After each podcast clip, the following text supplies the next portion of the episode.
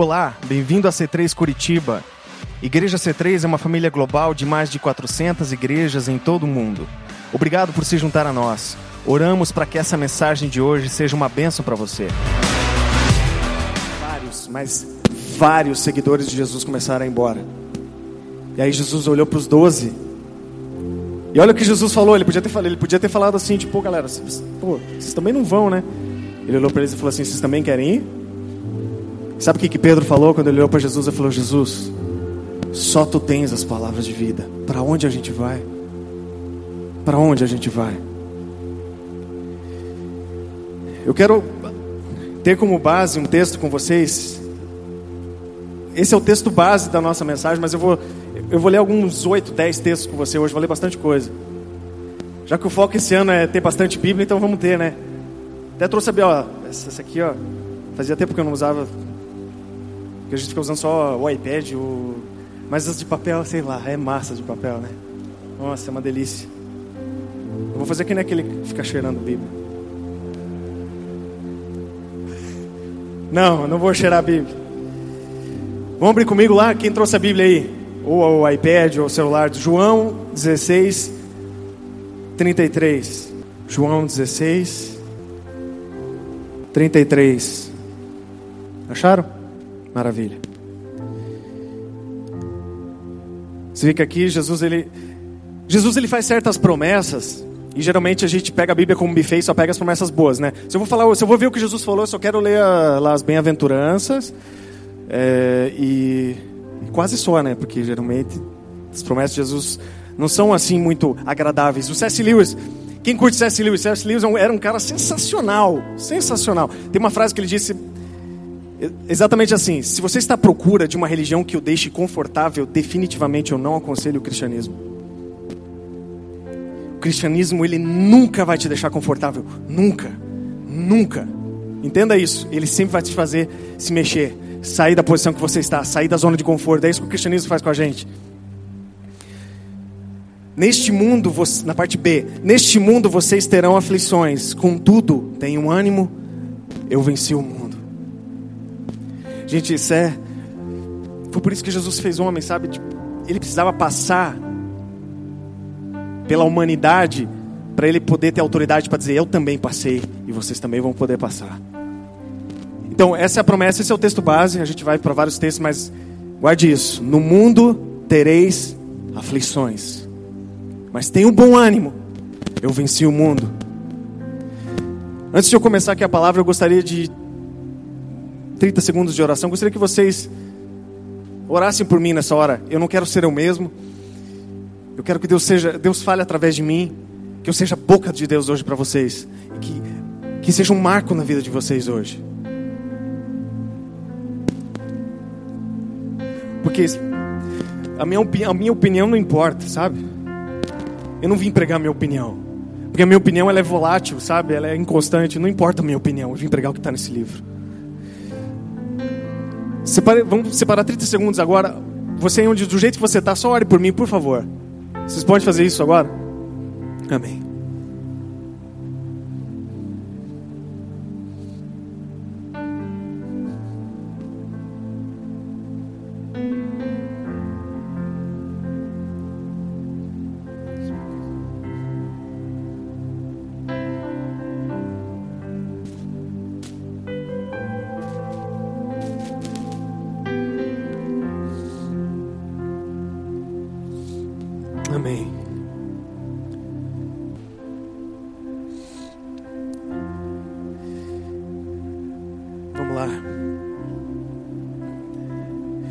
Abra comigo em 2 Timóteo 4. 2 Timóteo capítulo 4. De 1 a 3.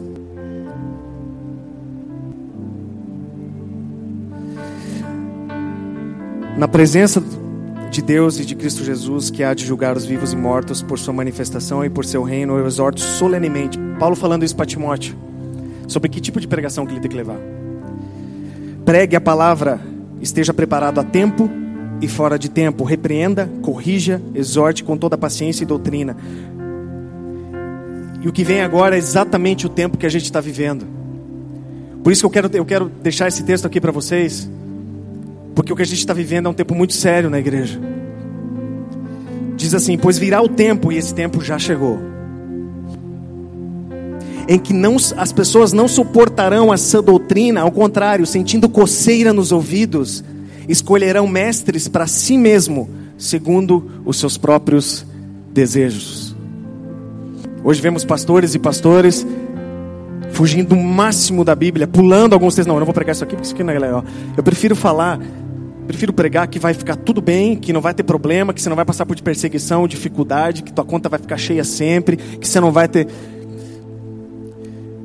Gente, se alguém, se alguém, se você é um cristão recém-convertido, ou se você ainda não é cristão, se alguém passou uma mensagem para você de que assim, ó, basta você crer em Jesus e tá tudo ok, você pode continuar a tua vida do jeito que você está vivendo, pecado numa mão, Jesus na outra mão, fica tranquilo.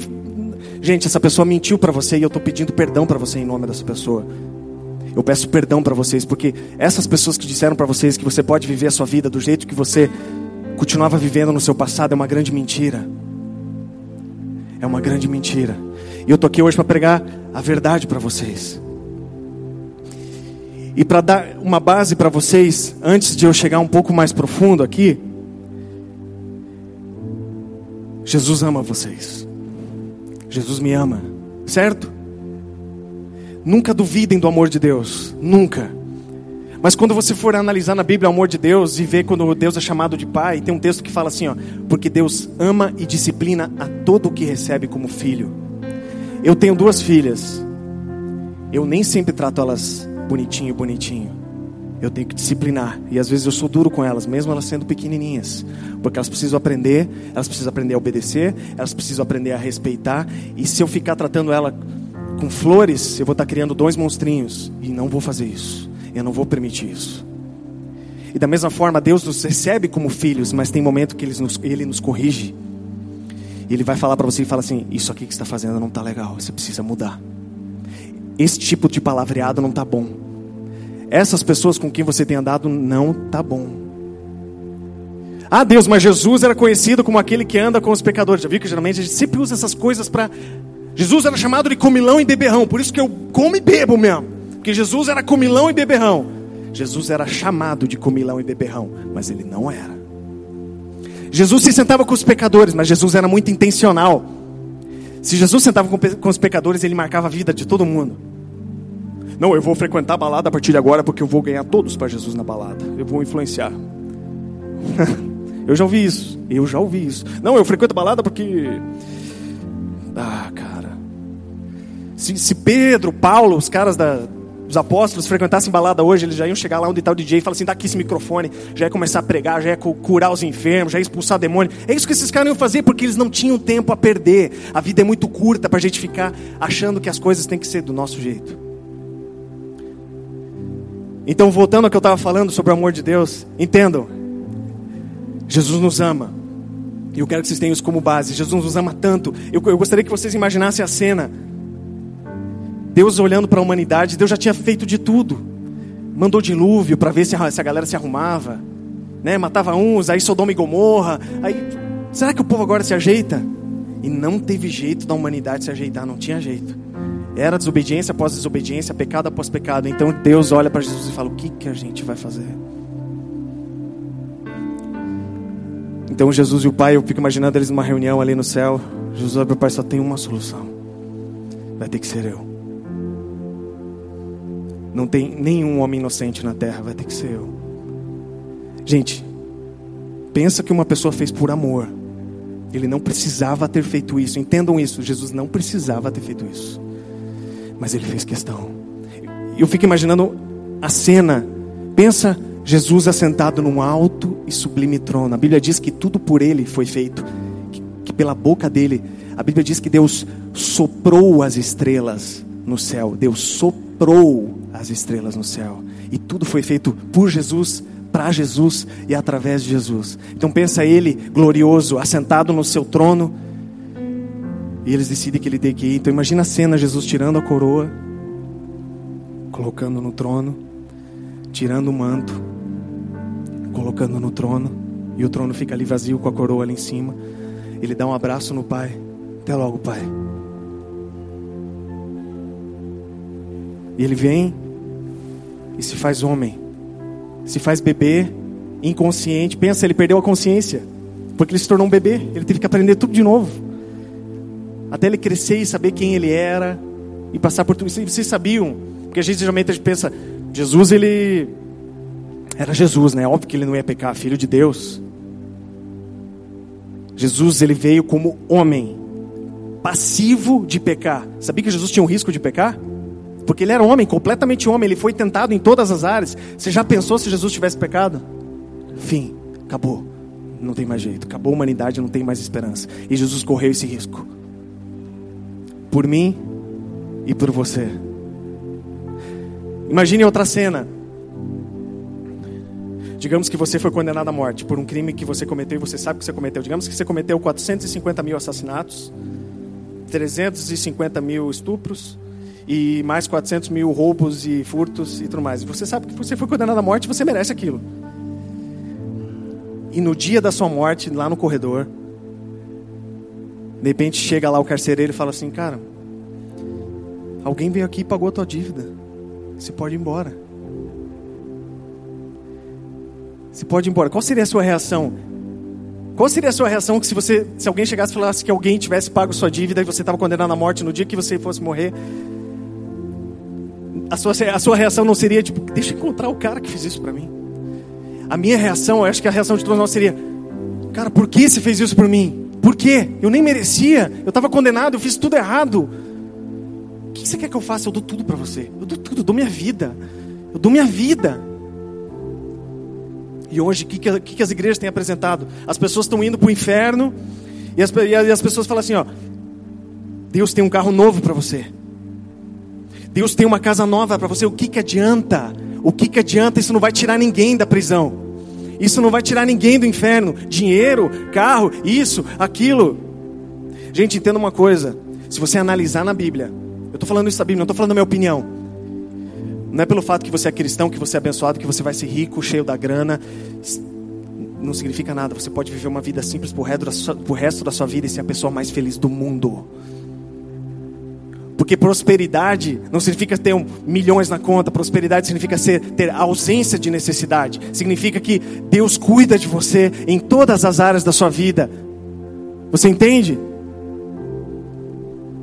A melhor notícia, se eu estou preso, estou condenado à morte, é que alguém veio e pagou minha condenação. Porque o cara, se chegar lá para mim na prisão, cara, você está preso, eu sei que você vai morrer hoje, mas acabaram de te dar um milhão de dólares. Pois é, parabéns, né?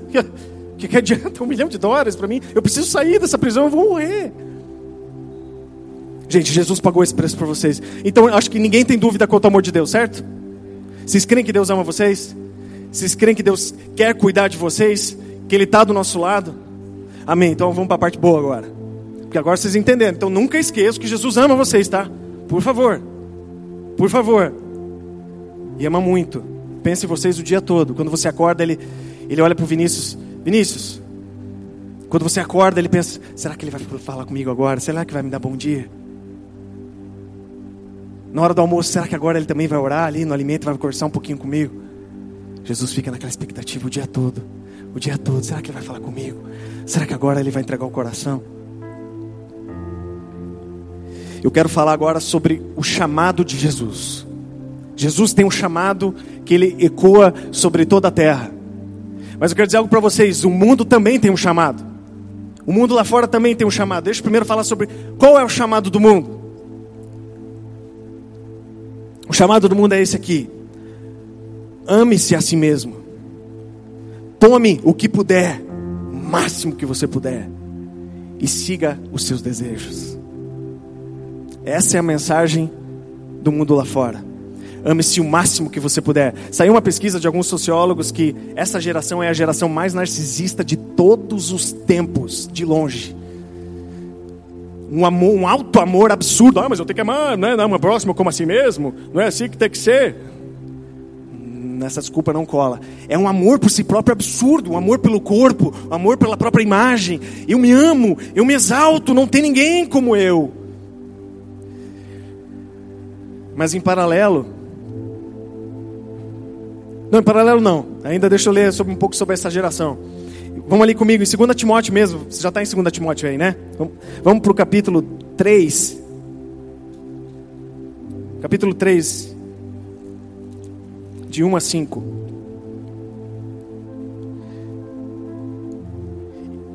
E cada coisa que eu ler aqui, que você lê, você vai ver que realmente alguma coisa você já viu na sociedade. É ou não é? Vamos lá.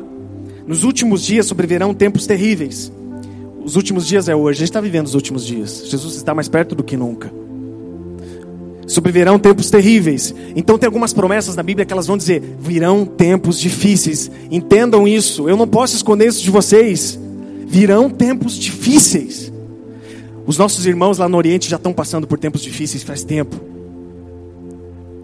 Na Coreia do Norte, as pessoas são assassinadas em praça pública, televisionado, porque tem Bíblia.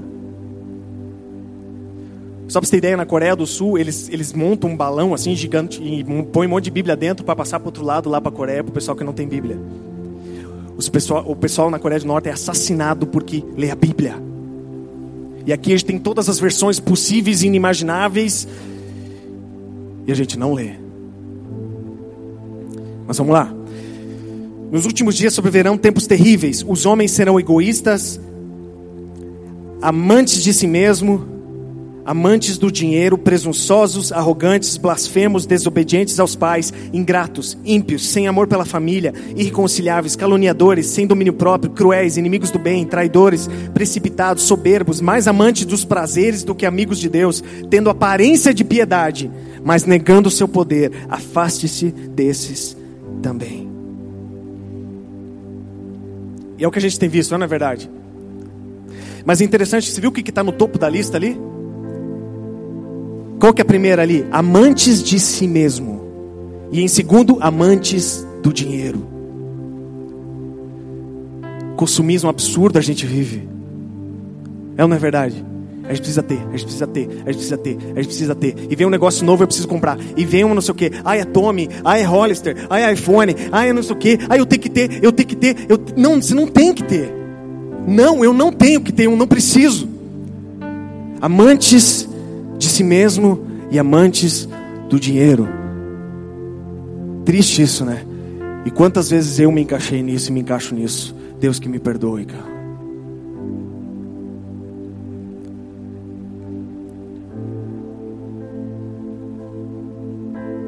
É assim que o mundo está lá fora. Mas eu não vou falar a respeito do mundo lá fora, porque assim, biblicamente falando, o mundo ele vai de mal a pior. Não, sabe aquela música Dias Melhores Virão? Não. Não, o mundo ele vai de mal a pior. Não é aquela, naquela musiquinha do Beatles, onde todo mundo dá a mãozinha e todos somos um. Sabe aquela coisa? Não, isso não existe. O mundo só vai ter plena paz quando Jesus voltar. Então, gente, eu estou alertando, isso é um alerta do Espírito Santo, não é um alerta meu. Você acha que está sendo fácil para mim falar isso? Eu queria poder falar coisas boas e dizer que você vai para fora lá e vai ter só rosas, mas não vai. Não vai. Mas lembre-se, o que, que Jesus disse? No mundo tereis aflições, mas tende. Então lembre-se disso, tenha um bom ânimo.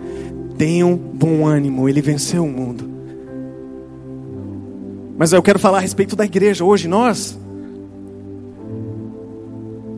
Qual que é o chamado de Jesus? Então, o chamado do mundo é ame-se, tome o que você puder, beba todas, pegue todas, pegue todos, coma tudo que você puder, tenha tudo que você puder vestir, usar e realize os seus desejos. Porque o que importa, né, aquela virada de ano, hashtag Deus realiza os meus sonhos. Só que não. Vamos para o chamado de Jesus então? Coisa maravilhosa. Vamos lá, Mateus 16. Vamos comigo lá, Mateus 16. Vocês estão recebendo essa palavra?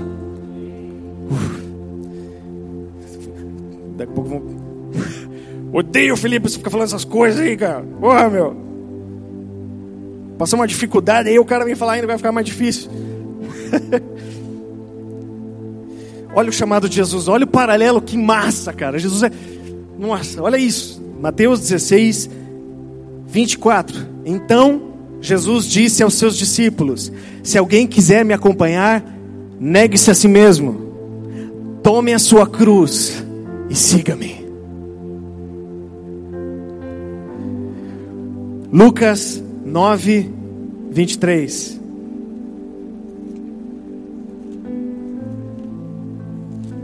Lucas 9, 23. Se alguém quiser me acompanhar, negue-se a si mesmo, tome diariamente a sua cruz e siga-me. Da mesma forma.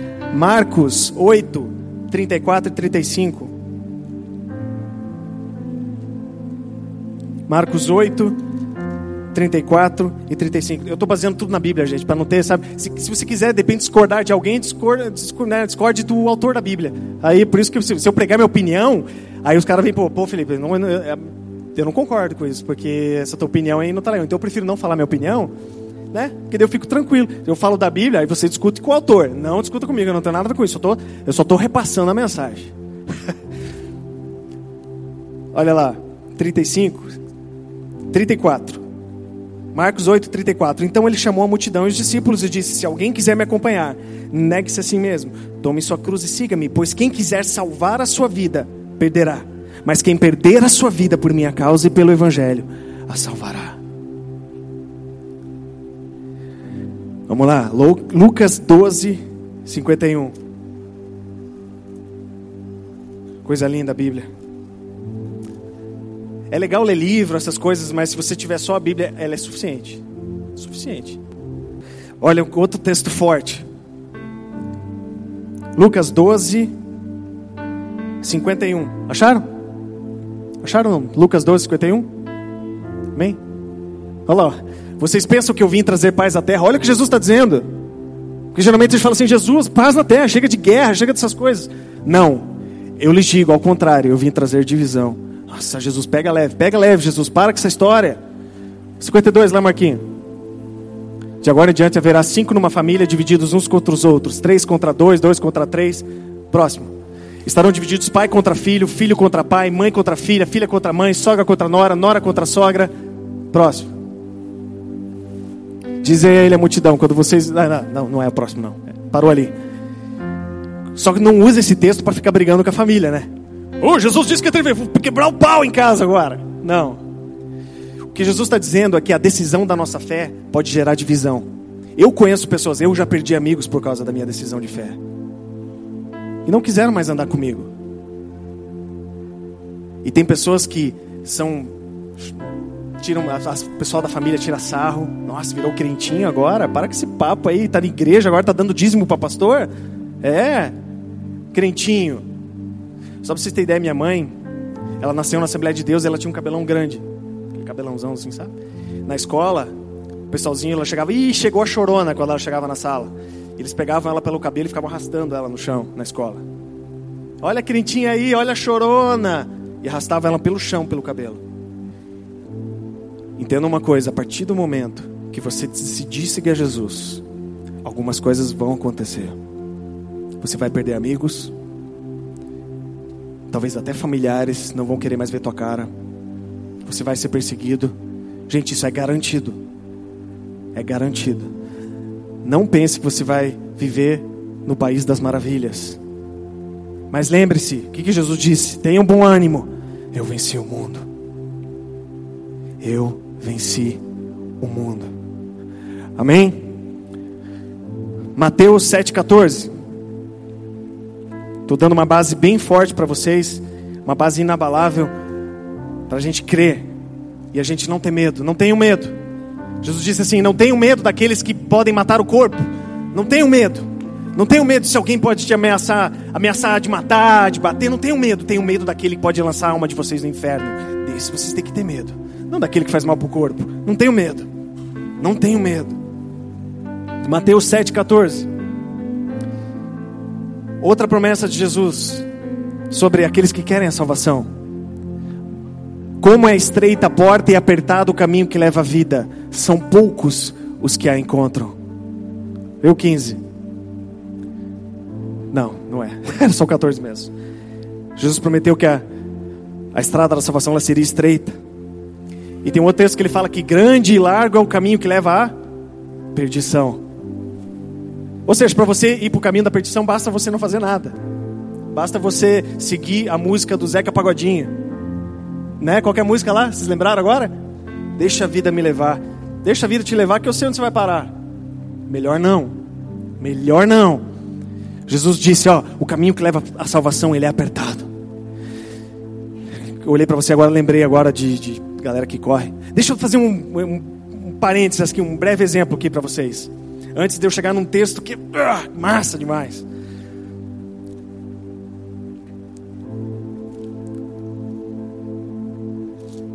Imagine, Lucas, que você, um cara chega para você e fala assim, cara, eu vou te dar um bilhão de dólares se você for a pé até Manaus. A pé até Manaus, um bilhão de dólares. Você fala, pode ser agora? Então você, então você pensa, ele tem uma recompensa, certo? Ele tem uma recompensa. Só que ainda esse cara chega para você e fala assim, ó, eu vou te dar o melhor técnico do mundo que vai estar do teu lado ali. Você vai ter os melhores, é, como é que é o nome daqueles suplementos, os melhores Gatorades e Powerades do mundo, os melhores suplementos, a melhor roupa Dry Fit Forever Tonight. Você vai ter o melhor Nike do universo que os caras usaram em Marte. Você vai ter tudo do melhor com o melhor treinador. Só que ninguém vai te levar você vai ter que ir sozinho, junto com o seu técnico. Esse técnico se chama Espírito Santo. E esses recursos estão todos na palavra de Deus e na igreja. Cara, você vai andar 100 quilômetros. Sul você ainda 100 quilômetros, certo? Não, 44 você vai de boa. 80, 100, 200 quilômetros. 300 quilômetros. Começa a doer. Começa a ficar pesado. 500 quilômetros. 600 quilômetros, 700 quilômetros. E começa a ficar pesado, mas o teu técnico fala: Eu sei que você consegue, conta comigo. Eu sei que você consegue, você tem um de melhor aqui, conta comigo. E aí você lembra no meio do caminho, quando está tudo doendo, você não aguenta mais. Peraí, mas tem um bilhão de dólares me esperando. Ah, eu não vou desistir.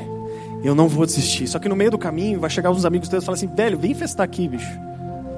Cara, tem ó, drinks à vontade, cara, festerei à vontade, cara, vem pra cá, meu. Ó, vem para cá, mulherada aqui, ó, sueca, holandesa, tudo de melhor aqui, ó, para você. Dá vontade. Você não quer ver? A gente dá 100 mil dólares para você parar agora e ainda ter tudo de bom. E você vai ter que negar-se a si mesmo, porque teu corpo vai falar assim: Eu quero, eu quero, porque a carne quer essas coisas, não é? Eu não é. A carne quer essas coisas, a carne gosta dessas coisas, é prazeroso e é prazeroso. E você vai ter que dizer não. Cara, eu tenho uma recompensa. É para lá que eu olho. Eu não vou parar. Eu não vou parar. Eu não vou parar. Gente, a vida vai ser difícil. Mas lembre-se de uma coisa. Lembra daquela música?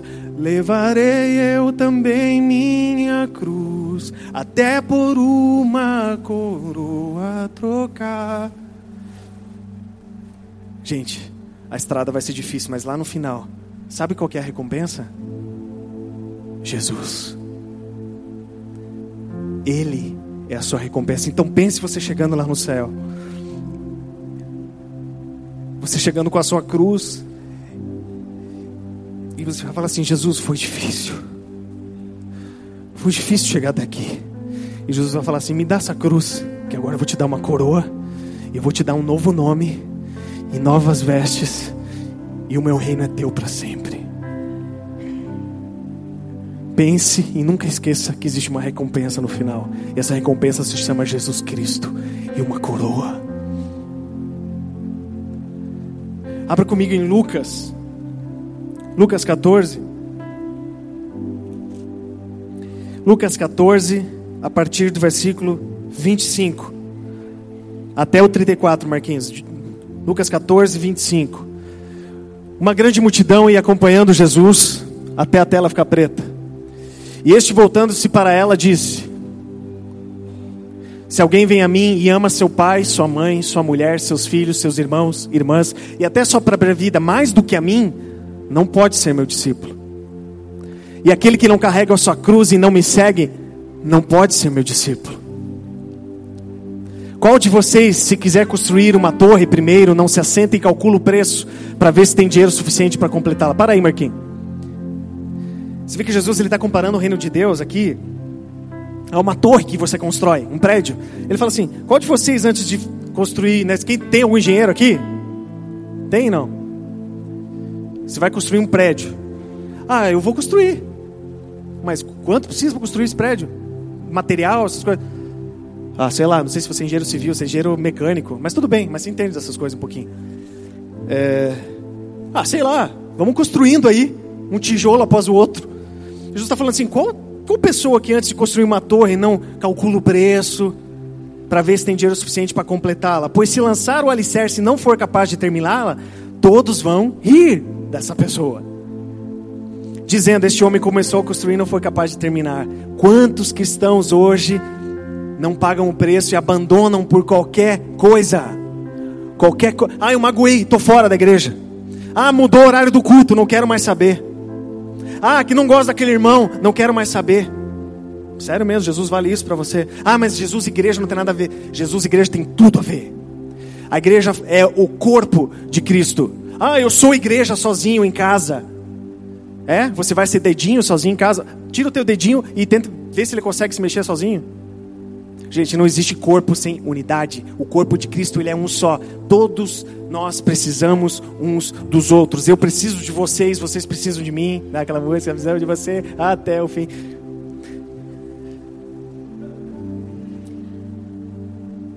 É isso que Jesus fala. Quantos? Se você calcular, você, ah, eu tô crente, cara, tô, sou cristão. Daqui a pouco o cara fala, ué, velho, você não tava, você não, você não tava na igreja, não sei o que, não. Os caras mudaram o culto, era sábado, foi para domingo, não quero mais saber de igreja. Ah, cara, eu não vou com a cara daquele cara ou daquela guria lá, não quero mais saber de igreja. Sério? Sério mesmo? Sério mesmo? Será que é isso que a gente vai chegar lá no céu e falar assim? Deus vai falar assim: e aí, eu te dei cinco talentos, o que você fez com eles? Ah, Deus, eu enterrei. É porque o pessoal lá não. Eu não ia muito com a cara da galera. Eu fico imaginando Deus olhando para você e falar assim: sério mesmo? sério mesmo, Gisele? Sério mesmo? É, foi isso que você fez? Você magoou? Você ficou dodói? Gente, não tem tempo mais para ficar dodói, sério, cara. Existem pessoas que estão feridas, sim, vamos tratar e vamos curar essas pessoas, mas, gente, não dá mais tempo. Não dá mais tempo. Existem coisas que Deus quer fazer e não dá tempo da gente ficar, sabe? Tem aquele cara que, que Jesus chamou para seguir, o cara fala assim: Jesus, espera aí que eu preciso enterrar meu pai. Jesus fala: Não dá. Espera aí, Jesus, que eu preciso me despedir da minha família. Jesus fala: Não dá. Ou você vem, ou você não vem. Por isso que eu postei isso essa semana, eu estava meditando e eu postei: o amor de Deus é incondicional, certo? Deus vai te amar, não importa, Deus vai te amar. Não importa o seu passado, tudo que você fez, Deus te, Deus te ama profundamente, apaixonadamente, demais. Mas você seguir a Jesus é condicional. Porque Jesus fala: se aquele que quiser seguir, se, se você não quiser, você não segue, você é livre, certo? Mas se você quiser, Jesus fala: vai ter um preço. E o preço é alto. Gostaria que vocês guardassem uma frase, se puder anotar essa frase. Foi muito massa, frase estava pensando nessas coisas e me veio uma frase. O preço pelo pecado e pela salvação, Jesus pagou. Ele está quitado, certo? Quitou. Certo? O preço da manutenção da salvação, quem paga somos nós. Aquele negócio, eu creio em Jesus, estou salvo para sempre. Você pode perder a sua salvação. Jesus fala assim: aquele que perseverar até o fim será salvo. Ainda Jesus fala assim: guarde-se para que ninguém tome a sua coroa. Você precisa perseverar até o fim. Eu acho interessante, já viu que na vida tem assim, a hashtag no pain, no gain? Uou! Monstro! No pain, no gain! Já viu? Uou! Tô, tô, monstro na academia, no pain, no gain, não vou comer carboidrato, não vou não sei o quê, no, dor, dor, dor. Chega na vida cristã, ah, dificuldade, sai fora, meu. Sai fora, meu. Agora, pô, tô seguindo Jesus, já veio problema, cara. Tá louco, parece que, porra, meu. Tá louco, velho. Uau. Na vida cristã é a mesma coisa. No pain, no gain. No pain, no gain. É a mesma coisa. Todo mundo acha lindo isso, já viu? Nossa, que legal, o cara super disciplinado, come só saladinha, tal, o povo vai na academia todo dia, tal, não sei o quê. Por que, que você acha que na vida cristã tem que ser diferente? Por que, que você acha que na, na sua alma e no, espírito, no seu espírito não tem que ter dieta? Eu engulo qualquer coisa, eu escuto qualquer tipo de música, eu assisto qualquer porcaria, Porque ninguém mexe na minha vida, não me enche o saco, tá? E para de ser religioso. Porque geralmente tudo que é alguma coisa contrária à sua vontade é religiosidade. Isso é, não, é religiosidade. Não se mete. Eu vou beber três garrafas de vodka por dia. Para que religiosidade. Jesus era beberrão também. Para com isso. Só fazendo parênteses, o que, que Paulo diz na Bíblia? Não vos embriagueis com o vinho. Então, mas eu não bebo até ficar bêbado. Eu não fico assim, tipo, torto, eu só fico alegre. O que é embriaguez, gente? É você estar, é você não estar sóbrio. Então, só fazer um parênteses para vocês, gente. Eu falo isso em nome de Jesus. Em nome de Jesus, tenham cuidado, sejam cautelosos quanto a isso. Existe um mundo lá fora, não escandalizem, não façam ninguém se perder por causa da sua pseudo-liberdade. A Bíblia diz assim: não usem a liberdade de vocês para dar ocasião à carne. Eu bebo até a bebida não fazer nenhum efeito em mim. Se ela vai me amortecer e me deixar um pouco alegre, eu paro. Por quê? Por amor aos outros e por amor a Deus. Entendo isso, é por amor a Deus e por amor aos outros. Eu não quero que ninguém se escandalize e eu não quero que ninguém se desvie do Evangelho por minha causa. Porque, gente, você pode sair por aí, pedir um litrão de, de, de chopp lá, e tem um cara do lado que o cara acabou de, de vencer o alcoolismo, o cara tem problema, e você vai lá beber, cara, e o cara acabou de aceitar Jesus, está fraco na fé ainda, e você vai lá e o cara fala assim: pô, se o cara da igreja está bebendo, tô suce. Vocês entenderam como isso é sério, gente? Gente, eu não estou falando isso por mim mesmo, não importa a minha opinião, é a Bíblia. Jesus fala assim: ó, se alguém fizer um dos meus pequeninos pecar, seria melhor que ele amarrasse uma pedra no pescoço e se jogasse no mar. Olha a seriedade da nossa vida. Amém? Gente, vamos cuidar lá fora com isso. Vamos cuidar lá fora com essas coisas. Cuide com o escândalo. Sejam prudentes. Imagina você ser pego no bafômetro. Aí seu pai vai te buscar, seu parente, o cara lá da C3 lá. Os caras lá da C3 foi pego no bafômetro.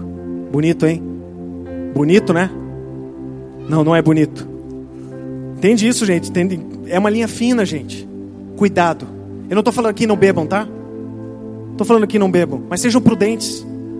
Sejam prudentes. Não precisa ficar tipo mostrando ao mundo quanto você ama o álcool. Ah, eu tenho orgulho do álcool. Yeah! Engraçado que copo de água ninguém posta, né? Lembre-se, Jesus ama vocês, eu também. Gente, isso é para o nosso bem. Deus deseja levantar uma igreja igual de Atos. Quem já leu o livro de Atos aqui? Era uma igreja imparável, ninguém segurava aquela igreja, ninguém.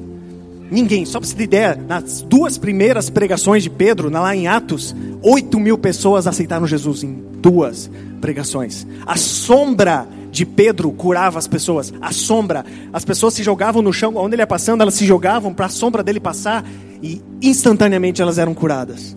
Ah, isso foi para aquele tempo. Não! Mas sabe por que, que eles viviam tudo isso? Porque eles eram uma igreja que pagava o preço. Esses dias eu estava vendo uma mensagem que fala sobre um dos maiores, os cinco maiores pilares da igreja de Atos. O primeiro pilar deles, forte, com profundo comprometimento com a oração. Segundo pilar, profundo comprometimento com a Bíblia. Terceiro, profundo comprometimento com as missões. Ide, pregai o evangelho. Vamos para a rua, vamos pregar. Quarto, uma expectativa no sobrenatural. Alguma coisa vai acontecer. Alguma coisa vai acontecer. O sobrenatural vai acontecer. E sabe qual era o quinto pilar? Isso estudiosos disseram isso. Sabe qual era o quinto pilar da igreja de Atos? Sofrimento. Sofrimento. Ninguém quer ouvir falar sobre isso hoje. A gente quer ser abençoado, a gente quer ter o melhor emprego, mas eu só quero ser feliz, por favor. Eu quero ter minha família, eu quero me aposentar na praia e Pô, cara, tipo, não dá pra ser só assim? Não dá pra, tipo, dá pra ser mais. Cara, então eu prefiro rasgar esse livro e jogar fora. E vamos viver a vida do jeito que a gente acha que tem que viver. Mas lembre-se de uma coisa: Jesus disse: Eu não vos deixarei. Eu estarei convosco todos os dias até a consumação dos séculos. Mas isso para aqueles que decidirem hoje seguir a Jesus. Jesus, eu quero te seguir. Eu vou para essa aventura louca hoje. Ah, essa aventura vai ser louca demais, cara. Eu vou curar os enfermos, cara. Eu vou libertar as pessoas. Eu vou falar de Jesus para todo mundo. Vão me bater. Imagina você apanhar por causa do evangelho. Que honra!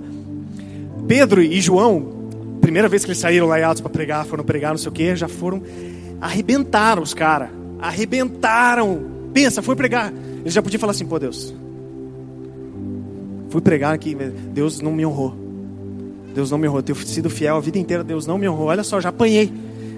Eles podiam chegar assim: olha aqui, eu levei um monte de, de açoite, cara. Eles chegaram festando, porque eles tiveram o privilégio de apanhar por causa de Jesus. Eles fizeram festa. Festa. A gente ia fazer mimimi. Vamos, vamos para a rua fazer movimento contra o cristofobia.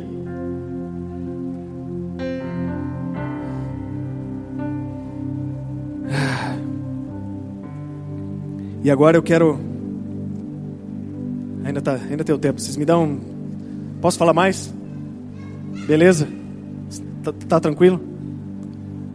Amém. Esses dias eu estava vendo uma palavra. Onde o cara falava assim. Todo mundo gosta de Jesus. Todo mundo. Até quem não quer gosta, porque ele é um cara legal. Todo mundo admira a humildade de Jesus, mas ninguém ousa ser humilde como ele. Todo mundo acha maravilhoso que Jesus lavou os pés dos discípulos e servia as pessoas, mas a gente não está afim, não. Eu não estou afim de servir essa. Não vou com a cara, não estou afim de servir ninguém. A gente, acha, a gente não acha maravilhoso que Jesus abriu mão dos direitos dele. Ele pensa, ele tirou a coroa, ele tirou o direito que ele tinha de rei para se tornar um mero ser humano. Gente, que lindo que Jesus fez, ele abriu mão dos direitos dele, mas a gente passa a vida inteira lutando pelos nossos. Meus direitos, meus direitos, meus direitos.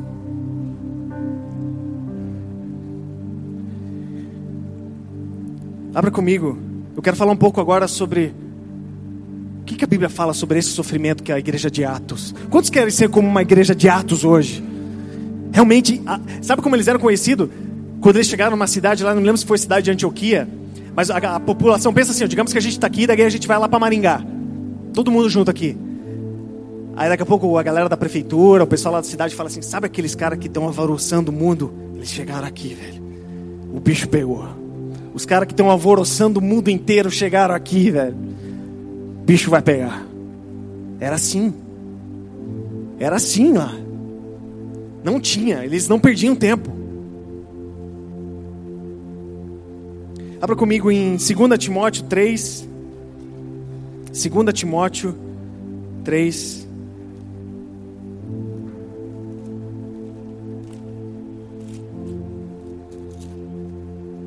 Segunda Timóteo 3, 12.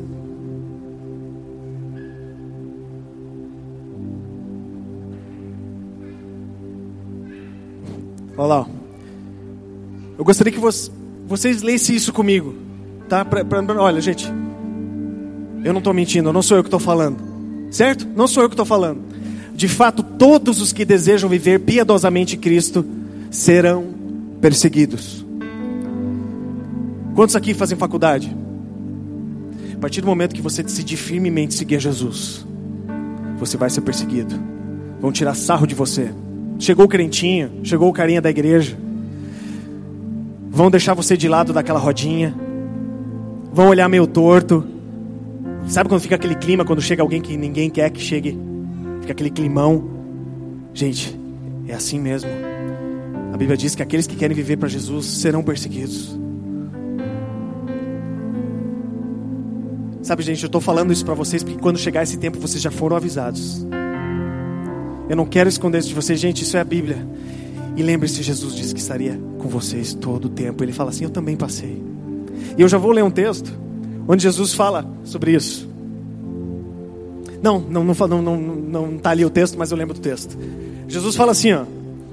Se eu, ele fala assim, ó, o mestre é maior que o escravo, certo? Certo? O mestre é maior que o escravo, é ou não é? É. Jesus fala assim, ó. Se o mestre chamaram de Beuzebu, quanto mais vocês. Se me odiaram, quanto mais vocês. Jesus fala assim, ó, vocês serão odiados de todos por causa do meu nome. Qual que é religião, aspas, religião mais odiada do mundo? O cristianismo. tudo que um cristão faz é motivo de alguma coisa.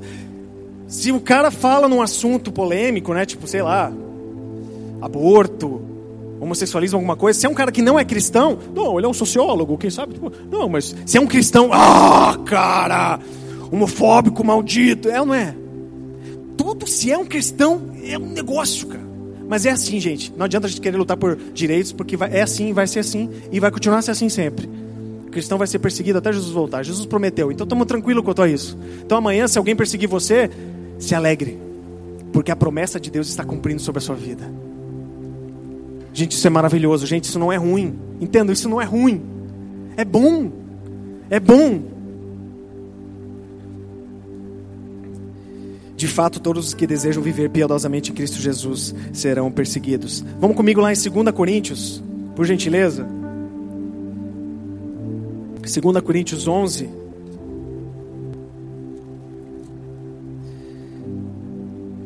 Olha só. 2 Coríntios 11, a partir do 23 até o 30, tá? Estão 2 Coríntios 11, 23 até o 30. Olha, olha só o que Paulo passou. Olha o que esse cara passou, coitado, cara, chega a dar dó. São eles servos de Cristo? Estou fora de mim para falar desta forma, ou ainda mais, trabalhei muito mais, fui encarcerado mais vezes, fui açoitado mais severamente, exposto à morte repetidas vezes.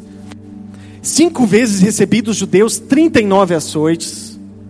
Três vezes fui golpeado com varas, uma vez apedrejado, três vezes sofri naufrágio, passei uma noite e um dia exposto à fúria do mar.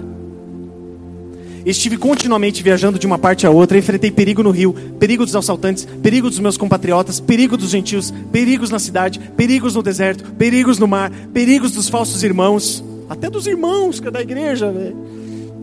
Trabalhei arduamente, muitas vezes fiquei sem dormir, passei fome, sede, muitas vezes fiquei em jejum, suportei frio e nudez. Além disso, enfrento diariamente uma pressão interior a saber a minha preocupação com todas as igrejas. Quem está fraco, que eu não me sinta fraco? Quem não se escandaliza, que eu não me queime por dentro? Olha no final, se devo orgulhar-me, que seja nas coisas que mostram a minha fraqueza. Gente, é Paulo, o cara que escreveu mais da metade do Novo Testamento, está dizendo isso. Olha o que ele passou. Ele podia muito bem falar assim: Deus, isso é sacanagem tudo que eu fiz pelo Senhor, eu só levo pedrada, literalmente. Mas sabe como ele encarava isso? Vamos comigo no outro texto lá, 2 Coríntios 4. Um pouco mais para trás ali, 2 Coríntios 4, 17 e 18. 2 Coríntios 4, 17 e 18. Olha isso, olha como ele encarava isso. Pois os nossos sofrimentos leves e momentâneos estão produzindo para nós uma glória eterna que pesa mais do que todos eles.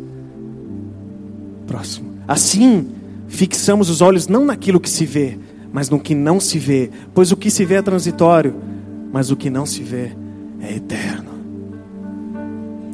Você está passando por tribulação? Está difícil? Tá. Mas a Bíblia diz que ela, a nossa tribulação, produz em nós um eterno peso de glória. Dia a dia no seu espírito você é renovado. Você é renovado e a sua fé fica inabalável. E você não se cansa. E o teu relacionamento com Deus cada vez melhor. E você ouvindo a voz de Deus. E você fazendo diferença na vida de alguém. Ah, não tem tribulação que pague. É difícil, é. Tá, mas aonde que eu me encaixo? Agora eu, eu vou entrar. Agora eu vou começar a mensagem, tá? Agora eu quero entrar no texto que onde eu me encaixo nisso, nessa história toda? Como que eu faço? Como que eu faço? Em último lugar, eu queria falar sobre mentalidade de sofrimento. Você quer que eu tenha uma mentalidade de sofrimento? É. Eu não, né? A Bíblia está dizendo, Jesus está dizendo. Vamos comigo lá em 1 Pedro 4. 1 Pedro 4. De 1 a 7. Portanto, uma vez que Cristo sofreu corporalmente, armem-se também do mesmo pensamento, pois aquele que sofreu em seu corpo rompeu com o pecado, para que no tempo que lhe resta não viva mais para satisfazer os maus desejos humanos, mas sim para fazer a vontade de Deus. No, No passado, vocês já gastaram tempo suficiente fazendo o que era o que agrada aos pagãos. Naquele tempo vocês viviam em libertinagem, sensualidade, bebedeira, orgia, farra, idolatria repugnante, e eles acham estranho que vocês não se lancem na mesma torrente de imoralidade, e por isso os insultam, os xingam. Contudo, eles terão que prestar contas daquele que está pronto para julgar os vivos e os mortos. Por isso mesmo o evangelho foi pregado também a mortos, para que eles mesmos sendo julgados no corpo segundo os homens vivam pelo espírito segundo Deus. O fim de todas as coisas está próximo. Portanto, sejam criteriosos e estejam alertas e dediquem-se à oração. Você viu o que Pedro fala aqui no começo? Só, só para você ter uma ideia, Pedro, todo mundo sabe que ele foi crucificado de ponta cabeça, né? Ele foi um cara que sofreu também. Na verdade, assim, ó, tirando Judas, porque Judas se matou, e João morreu de velho. Na verdade, tentaram matar João, jogando ele no óleo fervendo, mas ele não morreu e largaram ele na, na ilha, onde nada mais, nada menos o cara escreveu o Apocalipse. Mas tirando João e tirando Judas que se matou, todos os discípulos morreram assassinados. Todos. Você já parou para pensar? Pô, os caras andaram com Jesus, cara. Morreram assassinados, todos. Das maneiras mais cruéis possíveis.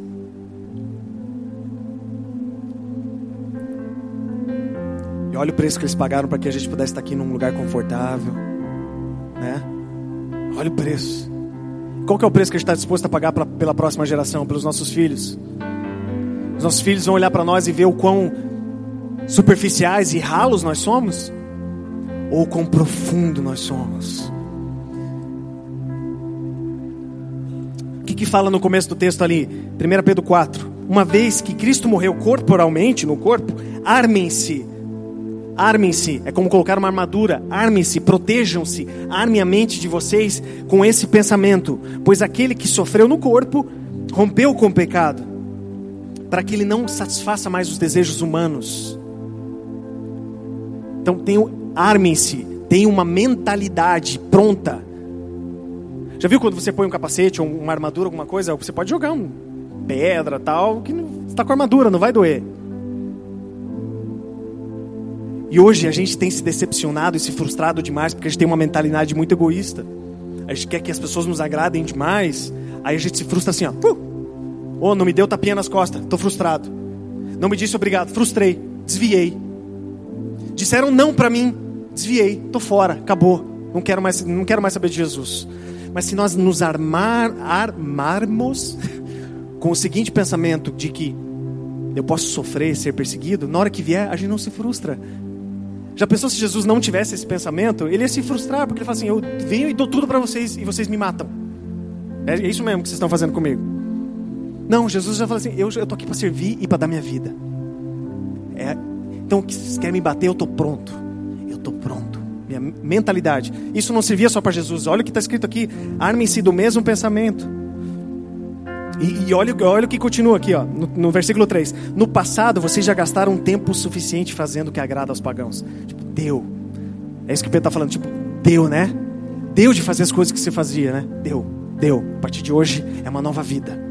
É uma nova vida. E, gente, eu garanto para vocês que a melhor vida a ser vivida é seguir Jesus. Não existe melhor vida mais radical, mais massa do que seguir Jesus do que sentir a presença dEle, do que ouvir a voz dEle e saber que, mesmo em meio quando o mundo está caindo ao redor, eu tenho paz, eu durmo bem, mesmo quando eu não tenho muito dinheiro, quando a coisa está apertada, eu estou bem, eu estou bem, porque eu sei que eu estou buscando Ele em primeiro lugar e comer, beber e vestir, Deus me garante. Deus não vai me deixar na mão. Davi disse assim: Já fui moço e agora sou velho mas jamais vi um justo mendigando pão. Jamais. Um justo mendigando o pão. Deus não vai te deixar na mão. Deus não vai te deixar na mão. Ele vai ficar ali junto com você, sofrendo com você.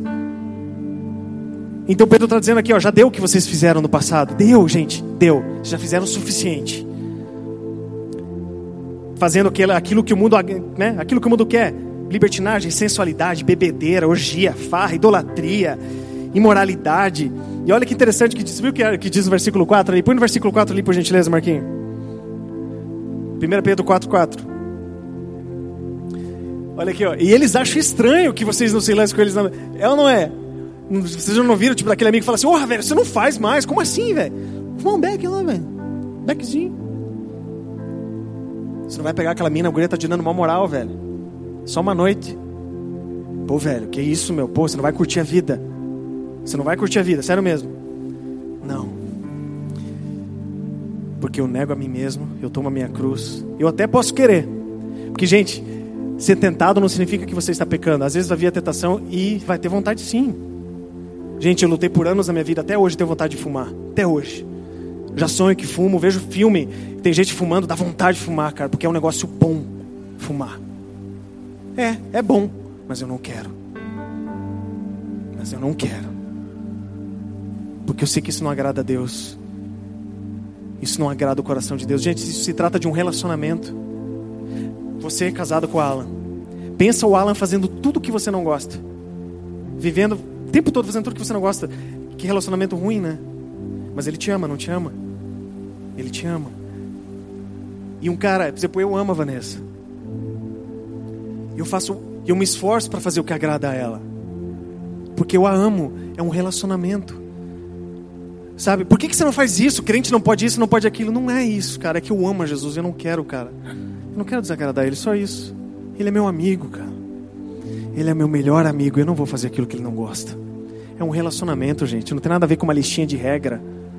Não é uma listinha religiosa de pode e não pode. É um relacionamento onde você não quer agradar, desagradar a pessoa que você ama. Cara, se ele deu tudo por mim, por que, que eu não vou dar tudo? Né? Aquela entrevista do Rodolfo lá no Altas Horas. Lembra que ele fala: Cara, se Jesus deu tudo por mim, por que, que eu não vou dar?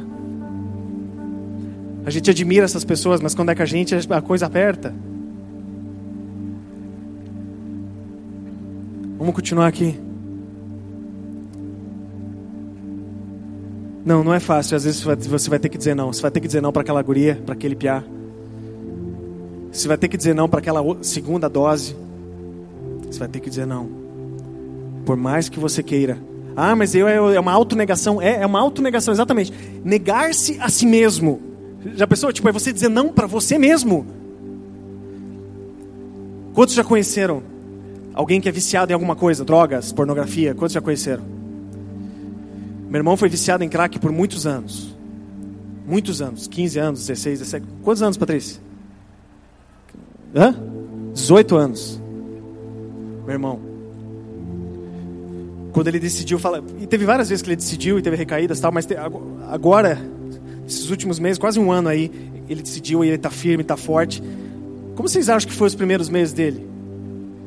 Um cara que usa heroína, o cara fica se coçando, é um negócio horrível. É um sofrimento para ele poder superar abstinência e tudo mais. Gente, é assim. É assim na vida. O cara que é viciado em pornografia tá lá sozinho com o celular e a internet, 30 mega, e o celular na frente dele, cara. Ele vai ter que desligar o Wi-Fi, botar o celularzinho no bolso ou ir para perto de alguém, não ficar sozinho. Você que namora, não fique sozinho com sua namorada. Se guarde, se cuide. Ah, mas até hoje eu transei, mas a partir de hoje você não transa mais. É assim. Ah, mas Jesus não é amoroso. Para com isso. Deus é amor. Deus é amor, mas o amor não é Deus. Parem de endeusar o amor. Deus é amor, mas ele é justo. Deus é um Deus extremamente amoroso. Mas, gente, Deus não é, sabe? Tipo, como se Deus fosse um bobão. Oh, eu amo você. Pode transar. Gente, não, cara. Você pode chegar. Lembra Maria Madalena? Lembra? Que ela ia ser apedrejada tal, lembra? Aí lembra que Jesus fala: quem não tem pecado, atire a primeira pedra tal. O que, que ele chegou para ela e falou? Vá e não peques mais. Jesus falou assim: você pecou até hoje, você fez milhões de coisas erradas, mas a partir de hoje, entre nesse caminho da santidade e não peques mais. Gente, no meio do caminho a gente vai tropeçar, entenda isso. Tô, ninguém vai ser perfeito, ninguém vai ser perfeito, até o fim não vai mas é, é uma decisão. Você fala assim: ó, eu vou, a partir de hoje eu vou andar no caminho estreito. E eu vou. Vai ter uns tropeços no meu caminho, mas eu não paro. Eu não paro. Vão me querer que eu olhe, vão me querer puxar para o lado, mas eu não, não, não, não, não, não. Não, é para cá que eu vou. É para cá que eu vou. Eu tenho uma recompensa. Jesus está me esperando lá. Jesus, olha lá, olha lá. Ah, ele vai me dar uma coroa no final.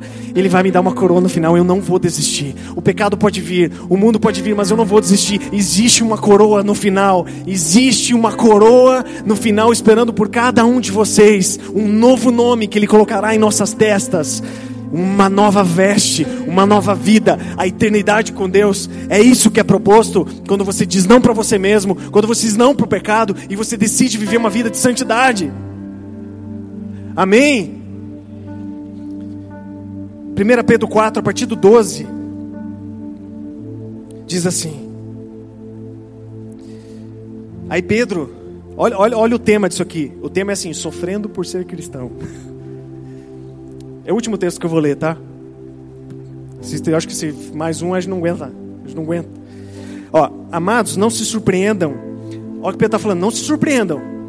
Porque vocês já têm a mentalidade, vocês já estão esperando. Então ele fala assim: Amados, não se surpreendam com o fogo que surge entre vocês para os provar, como se algo estranho lhes estivesse acontecendo. Quando vem o fogo da provação, do sofrimento, não ache estranho. Não ache estranho. Mas, olha isso, gente.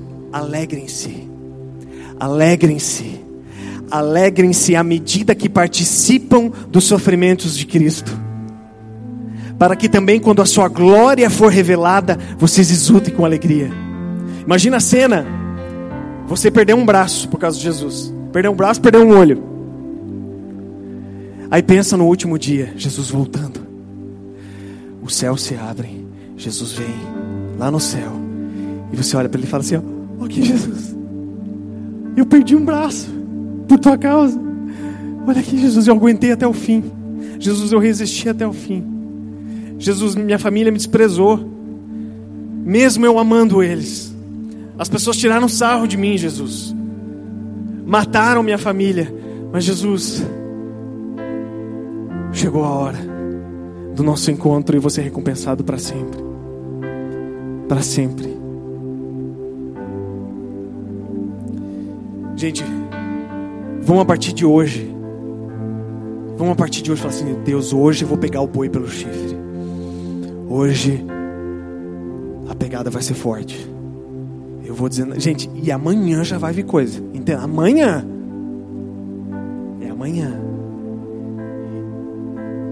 Vamos fugir da estatística dos cristãos de fevereiro a novembro, por favor de março a fevereiro, porque fevereiro tem carnaval, então eu preciso dar uma. Sabe aquela coisa assim? Ô oh, Deus, eu vou dar uma piradinha aqui, mas eu já peço perdão e volto. Pera aí. Pera aí. Carnaval, né, Deus? Carnaval, deixa eu curtir. Aí depois, não, gente. De janeiro a janeiro. De janeiro a janeiro. De carnaval em carnaval. De réveillon em réveillon. Deus, deixa eu pular sete ondinhas, eu já volto aí. É só uma, é só um champanhe lá que eu vou jogar no mar. Só um champanhe. Sete ondinhas, eu já volto lá. Não. Não, não. Não é as sete ondinhas, não é a roupinha de branco, não é nada disso. Deus quer que você seja fiel e você o siga até o fim. É a melhor vida a ser vivida. E Deus hoje está aqui, Jesus está aqui, com a mão estendida. Você quer me seguir? Você quer entrar nessa aventura? Vai ser difícil, mas eu estou com você. Eu venci o mundo, fica tranquilo. Eu venci o mundo. Pode ser difícil, mas eu estou com você todos os dias, em cada, em, em cada lágrima que você derramar, em cada dor que você sentir na sua alma e no seu corpo, eu estou ali com você. Betsy, eu estou ali com você, Betsy, mesmo que esteja difícil para você. Pensa Jesus olhando nos seus olhos, Betsy, eu estou com você todos os dias. Fica aqui comigo.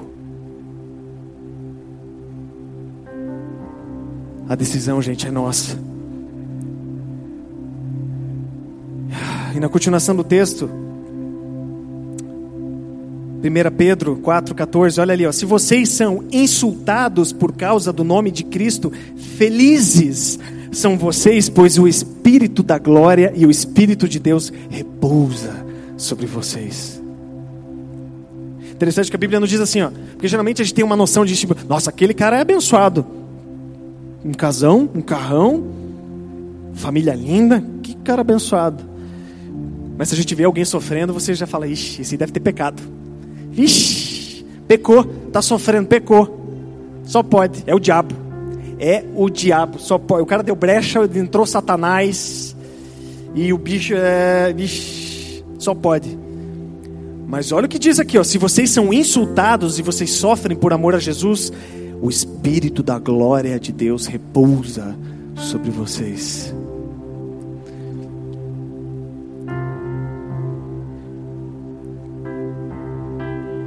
Aí ele, ele fala assim: que vocês não sofram por ser tipo criminoso, mau caráter, não vai sofrer por causa disso. Aí você merece mesmo, né?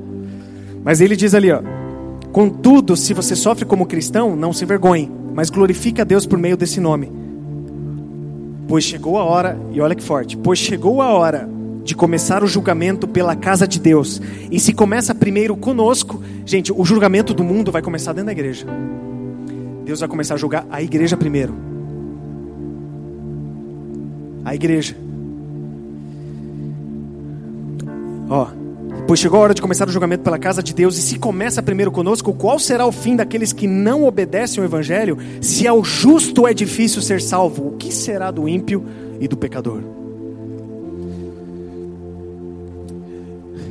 É dura um pouco essa palavra, não é? Mas não sei se você sente aquela convicção dentro de você que fala assim. É. Sabe, aquele, sabe, aquele, sabe aqueles 300 de Esparta? Quando você vê naquele, naquele filme os caras assim, tipo assim, se morrer vai ser uma boa morte. Tem uma cena que o cara tá dando risada lá, porque tem cara, vê aquele monte de persa assim. Aí o cara começa a dar risada, o outro assim, morrendo de medo. O que, que você tá rindo, cara? Ah, hoje vai ser uma boa morte, cara. Ah, eu vou morrer. Uh!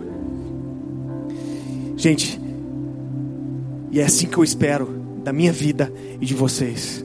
É isso que o Espírito Santo está esperando de vocês hoje. Sabe aquela cara de guerreiro? Fala assim: a partir de hoje eu vou sair daquela porta. Pode vir. Pode vir quente que eu estou fervendo. Pode vir. Pode vir, mundo. A partir de hoje eu não vou arredar o pé. A partir de hoje eu não vou mais desviar. Cara, se me magoaram, perdoe, gente. Perdoe se te magoaram.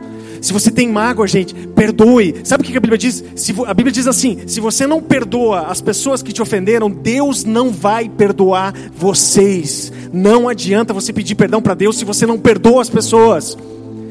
Gente, a falta de perdão é uma das causas das maiores doenças emocionais da história. Você pode estudar e pesquisar isso, isso é uma grande realidade. A falta de perdão. Perdoe.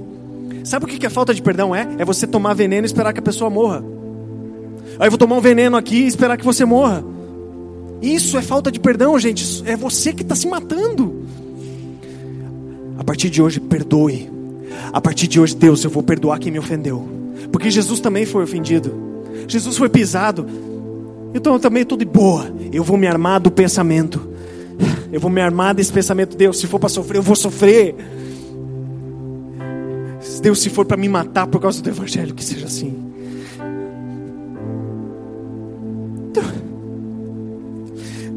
Mas eu não abro mão da minha coroa.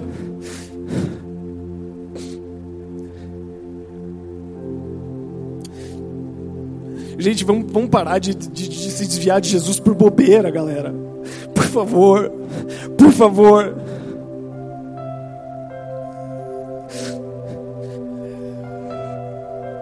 Vocês não acham que Jesus merece mais que isso? Jesus não morreu para satisfazer os seus desejos mesquinhos e egoístas. Ele morreu para estabelecer o reino dele aqui na terra. E ele quer usar você. Ele te perdoa hoje. Ele limpa os teus pecados hoje. Ele diz: Eu amo você. Eu amo você. Eu dei minha vida por você. Você quer andar comigo hoje? Tome a sua cruz e venha. Nós estamos em guerra. Talvez você morra, mas nós estamos em guerra. Gente, nós estamos em guerra. Você já viu o filme, aquele soldado distraído no filme? É o primeiro a levar um tiro na cabeça. Sempre o primeiro. Uh, é ou não é? Mas os caras que estão ali, ó. Linha, obedece. Obedece. Viu que no, no exército é assim: obediência, obediência tática, obediência. Faça o que o comandante está mandando. Faça. Certinho, vai para cá. Posição, para, vai, vai. Obediência. Aqueles que obedecem e seguem são aqueles que geralmente vão mais e são mais prósperos em seus caminhos. Gente, nós estamos em guerra. E Jesus está nos chamando. Gente, eu digo sim. Eu digo sim. E, gente, eu quero vocês junto comigo. Vamos lá, galera. Vamos pegar na mão do outro e vamos lá.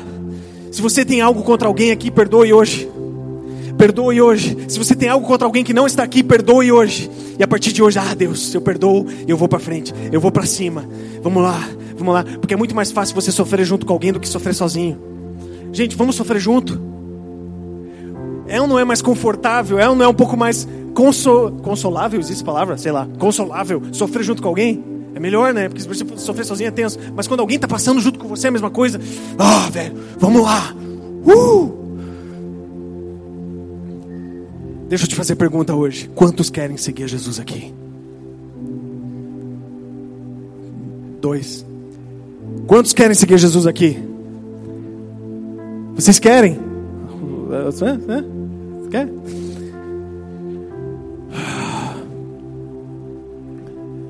Gente, eu vou cantar uma música. Gostaria que você fechasse seus olhos e agora sondasse o seu coração. Ouça essa música e deixe que o Espírito Santo fale com você agora. Feche seus olhos, pode fechar seus olhos. Sonde seu coração, veja aquela área da sua vida que você fala assim: Deus, essa área eu preciso. Gente, existe área que você precisa ajustar, existe área que você precisa renunciar. Para alguns de vocês hoje, o Espírito Santo vai falar assim: oh, você precisa entregar essa área hoje. Talvez você precise entregar esse namoro hoje.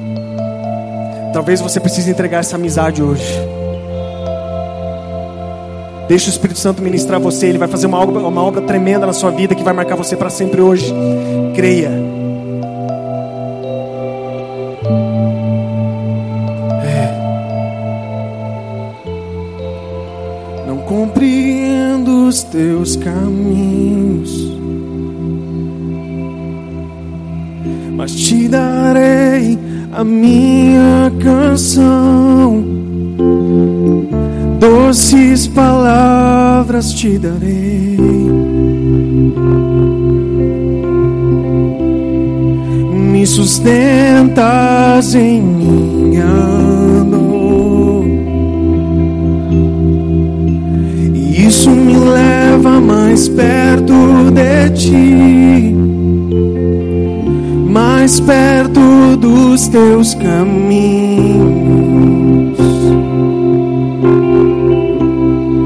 E ao redor de cada esquina, em cima de cada montanha, eu não procuro por coroas ou pelas águas das fontes. Desesperado eu te busco frenético acredito que a visão da tua face é tudo que eu preciso. Eu te direi que vai valer a pena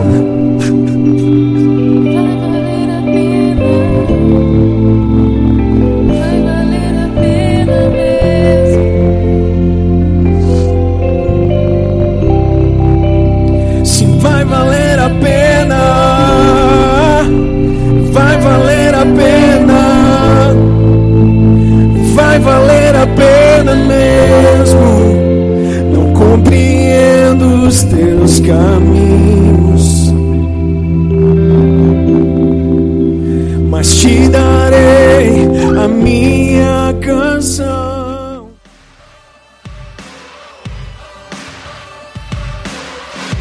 Obrigado por ter ouvido a mensagem. Esperamos que tenha gostado. Para horários dos cultos, nossa localização e mais informações, Acesse c3curitiba.org.br. Deus te abençoe e um grande abraço.